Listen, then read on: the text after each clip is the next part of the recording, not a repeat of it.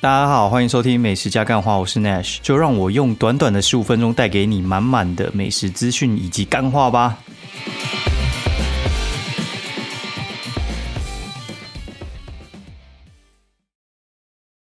三季的第七十九期，我是 Nash，然后今天其实还还蛮烦的、哦，到底在烦什么呢？就是在烦小朋友的教育问题啊，就是最近。应该是上上礼拜我就跟我朋友吃饭了，然后我我其实身边大概我的亲戚家朋友大概有个三四组，都是把小朋友送维格，哦，送维格就是送那个私立国小这样子。那送私立国小的好处真的是非常非常非常的多哈，就是我觉得如果父母啊是那种上班族，然后而且是上班上的很拼的话，其实。大致上好像都还蛮适合去送私立国小的，因为他们会有一套就是一站式购物哈，就是你可能就是一早送去，然后到晚上按清班，他都帮你排好了，你就负责送跟接，就是这样。然后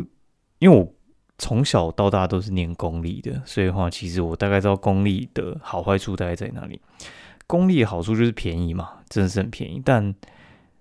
在台北念其实。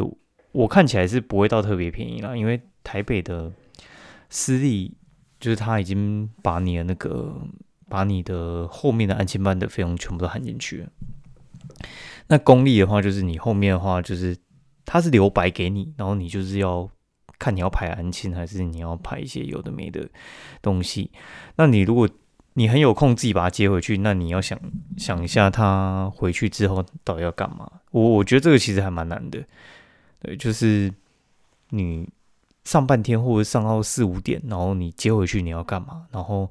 如果没有安亲班的话，我觉得其实家长会还蛮难处理的。那我国小时候我们在高雄是没有上过安亲班，但是我妈他们其实有送一些呃什么英语补习班什么之类的。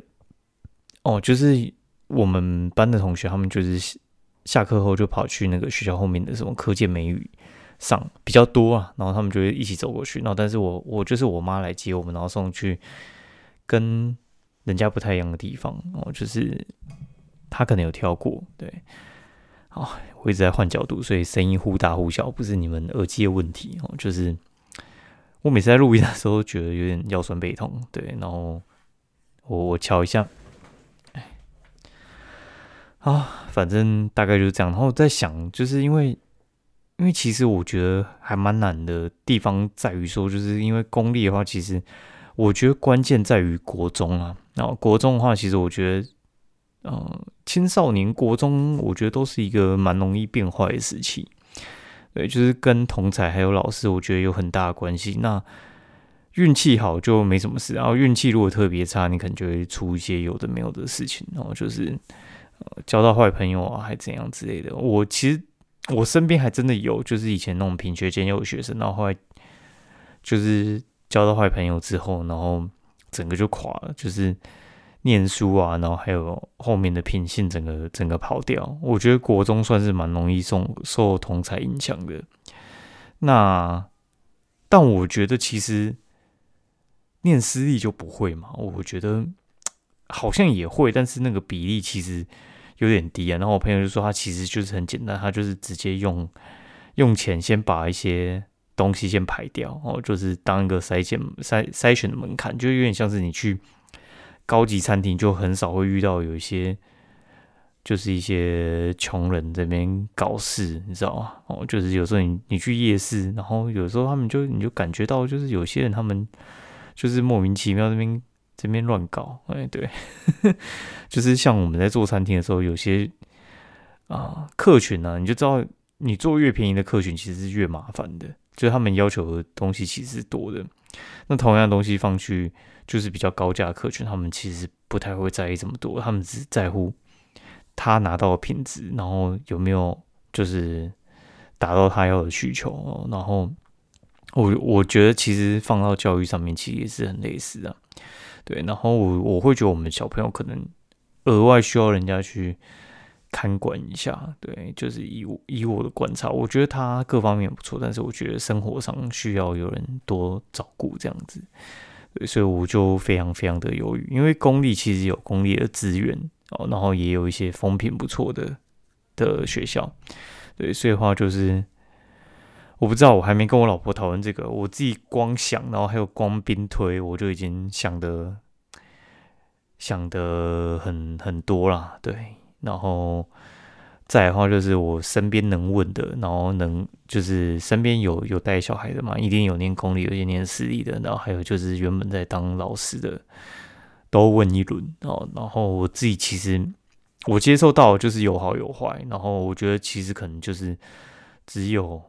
适合适不适合问题啊。然后这个东西其实也也是有点拼人品。对，然后我有时候又觉得说，哎，好像也不太需要挑吧，因为其实，在台北市原本本身就是一种挑选，能够住在台北市的，基本上我觉得品质都不会到太差。对，但是你知道以前我们在高高雄的时候，就算我国中我念的算是比较明星国中的，我觉得还是会遇到一些坏孩子哦，真的是坏孩子，就是他们喜欢打架，有的没的之类的，很多了，还不还不少啊。对，然后而且我妈他们其实会想办法帮我们弄到比较好的班级去，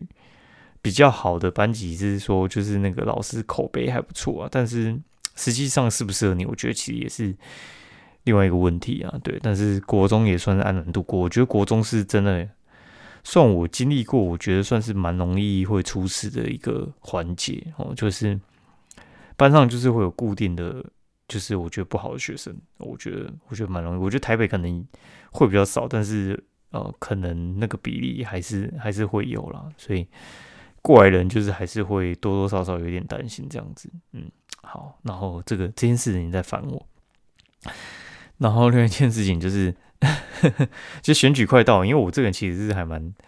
蛮热衷政治的，但是我觉得比起我可能三十年前就是韩国瑜在选那一阵子，我觉得越进入。越进入年纪大的时候，个人就对这种就是越来越越没那么激动。但是我前几天我心里就有一个声音，就是要我出来站掐一下。对，就是我就在我 Facebook 上面就写一段，就是我我挺黄珊珊呐。对，就是因为我实在是有点，我老实讲，我有点看不太下去，就是因为我觉得这是呃蓝绿派的人，我都觉得不是太满意。然后我个人是。还算喜欢柯文哲的施政，就是我我比较喜欢实事求是这种这种方式，而且比较喜欢理工的思考方式啊。对，然后我觉得柯文哲算蛮对我胃口，虽然他其实算争议还蛮大，但是我觉得在我眼里他做的还算不错。对，然后我就会希望就是黄珊珊应该就是做的会比他，我觉得他有的优点。黄珊珊都有啊，然后他的缺点黄珊珊几乎没有，所以，我我个人是觉得他是算蛮赞的一个人选啊。然后重点不是要在 podcast 里面就是讲述他多赞，那个东西其实你去我 Facebook 看就有了。然后我觉得他给我的一个启发是，其实今天大家都还蛮 就是蛮晋升的，你知道吗？就是你知道我以前在就是这边骂韩国，有时候其实我。我个人的想法就是，呃，就是干管他去死，反正我就是不爽，我就我就讲一下，毕竟粉丝也还不少，你要掉就给你掉。但那个时候其实，那个时候其实粉丝可能才四五万吧，然后现在的粉丝数可能来个，现在粉丝数应该有个十二万嘛，对，就是现在是之前的三倍之多了。然后反倒你有更多粉丝可以掉的时候，你就有点绑手绑脚，你觉得？你知道，就是有点像以前小 小牌的那种，就是明星他们在底下，哎，他们都就是做的比较拘谨，然后你就说，哎，为什么他感觉变大牌之后，然后感觉就是畏畏缩缩的，然后感觉就是跟你当初支持他的时候感觉不太一样。不管是政治人物或者是明星个性的，我觉得都会有这种情况。我觉得其实是他们知道他们讲的话就是对。大家的影响力越来越大，所以话就会变得比较谨言慎行，然后看起来就比较放不开手脚。但但但但但，这就是这个但。我觉得，但我觉得其实不用想这么多，就是我觉得在一定的范围之内做你自己，其实大家会觉得你很 real，你知道吗？就是觉得你很你很真实。对，因为我觉得讲完之后，我觉得我舒坦了，而且那个效果比我想象中还要好。就是我讲的时候，我其实就直接先截图，就是我现在的粉丝数到底是多少。然后呢，我讲完大概二十分钟，掉了大概四十几个粉丝。比起韩国那一阵子，我觉得掉的算算少，但是你就觉得说，哎，很可惜，就是就这样就这样掉粉丝。其实会多多少少还是会有一点点后悔，就是我为什么就是不讲。对，因为之前在讲这个的时候，就是不管是爸妈或朋友，他们都会说什么：“哎呦，就是讲这种东西就是比较敏感，然后就觉得说是一个看美食的版面，那我们就看美食就好了。”对，就是我不想要看政治的东西，但我觉得其实政治跟生活是相关的。然后我觉得，为什么鸡排妹可以去去去讲说她支持谁，那我为什么不行？对，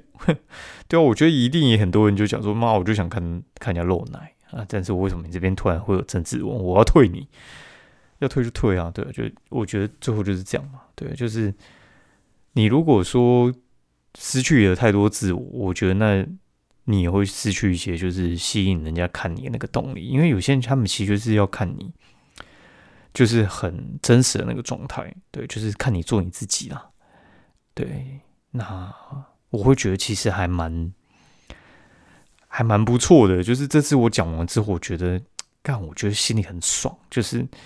不是说很多人按赞很爽，是我觉得说，哎，好不容易我可以做我自己，因为我觉得太多框架，然后要把自己框住的那种感觉，真的不是很好。就是大家都说，哎，你你可能你要布洛克，你要做什么事啊？你你身为爸爸，你要做什么事啊？你身为就是人。就是人家儿子啊，或者是人家什么哥哥还是什么之类，你要你要做什么事情，太多框架，然后最后都有点导致，就是我们自己都忘记我们自己喜欢什么事情，然后热衷什么事情，然后想要讲什么话，对，就是有点莫忘初衷的感觉。然后最近让我比较呃比较有感是，就是我们在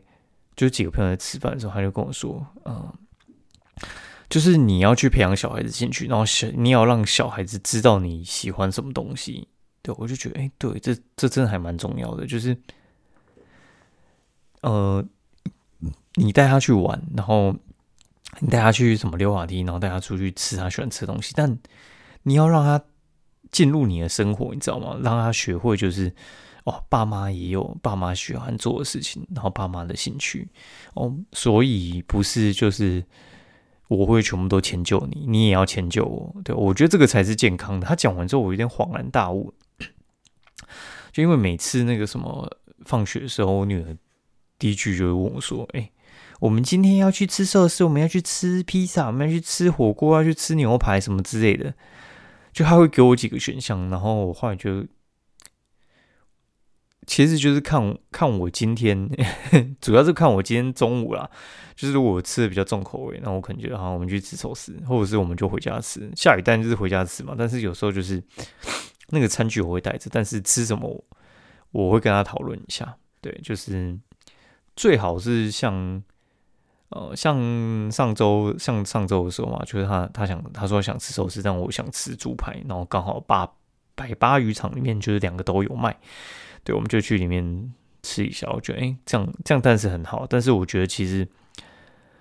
嗯，有时候像有时候你要吃披萨，然后你妈想要吃牛排，我觉得是可以商量的。就是今天吃牛排，明天吃披萨嘛，或者是就是跟他讲那个原因。我觉得大家都是可以体谅。我觉得就是这其实是无形之中可以。就是沟通一下，对，就是大家互相知道，就是彼此的需求。那你也不一定要失去自我，然后去配合别人。然后小朋友在无形之中也知道，说他其实是需要去配合别人的哦。就是世界不是围着你转的，对，就像今天在刷牙的时候，然后平常都是他自己刷，他今天就平常他自己刷完之后呢，然后再帮他再补刷，然后怕他有些地方没刷干净。那今天他就直接。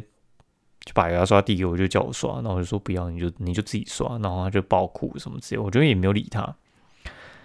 嘿，然后就是你有时候发现，其实你坚持一下，其实你坚持对的东西的时候，然后当他妥协的时候，我觉得会觉得很值得。当然，我也可以说哦，我帮你说，那我们快点去睡觉。但是我觉得其实很多事情其实跟小朋友教育上面，我觉得是需要让他知道说，很多事情是你要去救别人，不是完全想要照你想要走的方式去走。因为我觉得其实，在之前我在国小的时候，我就觉得很常遇到有些同学他们。就是不顺他的意，然后他就要叫他家长来，然后跟老师讲怎样，然后老师又跑来跟我沟通。我印象最深刻的时候，就是就是国小时候不是有两两坐在一起嘛，然后隔壁的那同学其实应该是全班最最讨人厌的同学，然后但是是会轮着坐嘛，刚好就是我轮着跟他坐的时候，然后反正他就手就一直伸过那个就中间那个界限，然后我就跟他讲说，不要伸过来，伸过来一次就是罚一百。哎，他就跟他妈讲，然后老师就跑来跟我讲说什么？哎，你怎么会跟他讲说什么过来罚一百三小之类的？然后就说拜托，这个一听就知道是在开玩笑的，好不好？伸过来罚一百，你不缴，我是我是能逼你吗？然后哎，连这种都要讲，就是 这我就觉得到底是到底是有什么障碍？反正就是我觉得也是还蛮好笑的。哎，好，那我们。就进入到另一个话题，就是这一周刚好是我我弟结婚吧，然后他一样就是搬在那个大唐九河那边，然后呢，就这次去就觉得，哎，当你在当你在台下，然后看别人在结婚的时候，我觉得其实跟你在台上你是主角的时候，其实会 还蛮不一样的。对，就是上一次我当当新郎的时候，我就觉得说，哎。干其实嘛，真的超忙。就是如果你你有有空是去结婚的话，你就知道那一天其实根本就是兵荒马乱，自己根本就不知道自己到底在干嘛。就是一路就是你可能几个月前、几个礼拜前，你把所有行程顺好，然后当天就是按着行程发生，然后总是会有一些临时状况，对，然后都要保持冷静，然后都可以处理。然后当你一有空闲下来，你的摄影师就会冲上来，然后要求你拍各种照片。然后当那个事情就是顺利弄完之后，当你发现就一切走完之后，你就是有点像是那个 尽量电池哦，然后那个跑完，然后就去看怎么会这样？那我就看。看他们在台上这边搞来搞去，然后台下弄来弄去，然后因为我其实预计我我我猜是会出包啦，但是看起来感觉也是也是弄得还 OK 啦。我觉得主要比较难掌握就是你那个致辞的人哈，然后他们的致辞的品质，然后还有就是致辞的长度，好，然后会不会让人家不爽，然后。至于什么菜色吃，大家吃起来怎样？我觉得其实只要吃起来热的，我我都给过关了。因为我觉得其实很多新人用很用心呐去准备，但是我觉得有时候就是那个成败不是在你身上哎，所以我就觉得说那个流程走完就算了。然后今天他那边讨论说，就是他们收收的钱啊，那个聘金啊，喝茶的钱啊，那到底是要算谁的什么之类的？我们的做法都是。这个月可能这个账户就会各收，就两个人各交三万块进去，然后中间小朋友学费啊，然后还有可能一些杂支啊，就是要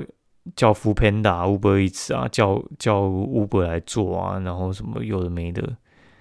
就都绑那张信用卡扣里面的。对我觉得这样其实是最省事的。好，不然的话就是哎，那个信用卡账单那个又怎样什么之类，我觉得那那个对我来讲，我觉得太累了，就是。我们直接直接以那个就是付出的金额为主就好了，对，不然的话，我觉得一切会变得非常非常麻烦的。好，那就直接来来进入就是吃的话题。我觉得吃的话题也也还蛮有趣的，就是这周一开始的时候就。第一天就是立冬嘛，然后刚好跟朋友约，就是我们约在就是南坎的来来羊肉炉，然后来来羊肉炉其实在南坎有两间，那我们去比较新的那一间，然后它就是它的全名其实来在来来现宰羊肉炉，它其实是一家非常非常老的店，然后它最早期的时候，它前面会有一个羊圈，然后把一只羊牵出来杀了这样，然后 大概这样，那现在当然没有嘛，现在就电电宰完之后，然后送。来，然后呃这边的人就会帮他分切这样子。我个人觉得是还不错啊，然后可以可以推荐一下。然后后来隔天就就去吃新店哦，新店就是一家麻辣火锅店了。那这家店的话，它其实我我该怎么说啊？其实它算我早很早期就有接触过，然后后来我都吃交心院了。那我就觉得哎，很久没吃，然后朋友约，然后我们就去吃新店，然后去吃松江店。哦，那新店的松江店，它其实是一间蛮蛮有趣的店哦，因为。老实讲，这一家店它其实过去啊，平日中午都会客满，然后后来就是小拜伯楼配顾哈，因为附近在开始，然后再开交庆园，然后再开香辣，就直接开在他隔壁哦，然后所以话他现在就是你平日中午直接走进去，你都会有位置，完全不用想，对，就是很爽哦。然后因为他还有开 ATT 跟公馆的店，然后我就觉得说，刚好我们那天行程就是在。松江附近，所以我们就直接直接去吃松江店，然后就觉得说，其实新店的肉，我觉得是有退步诶。我老实说，我觉得有点退步。然后它的红锅煮到后面也真的有点太咸了，就很像詹记后来的感觉。然后它白锅，我觉得就是蒜头底嘛。我我个人觉得它白锅是还不错，我是觉得它只有雪花牛比较好吃，其他就是嗯还好哎。然后。其他的硬体配备啊，什么玻璃罐的可乐啊，然后还有一些就是冰淇淋，我觉得那个那个就是水准以上嘛。然后大概是这样，就是可吃可不吃的哈。然后再隔天我就去吃那个设置设置上面的那个猴姜母鸭，啊，这家店其实还蛮有名的。他这家店其实是蛮多艺人会去吃的店。然后这次就是小可就就就大家去吃，然后吃完我觉得哦超好吃，就是我们是。煮纯酒，纯酒姜母鸭超爽，然后就原本明是应该立冬过几天嘛，就会哎没有，突然就变就变变热了。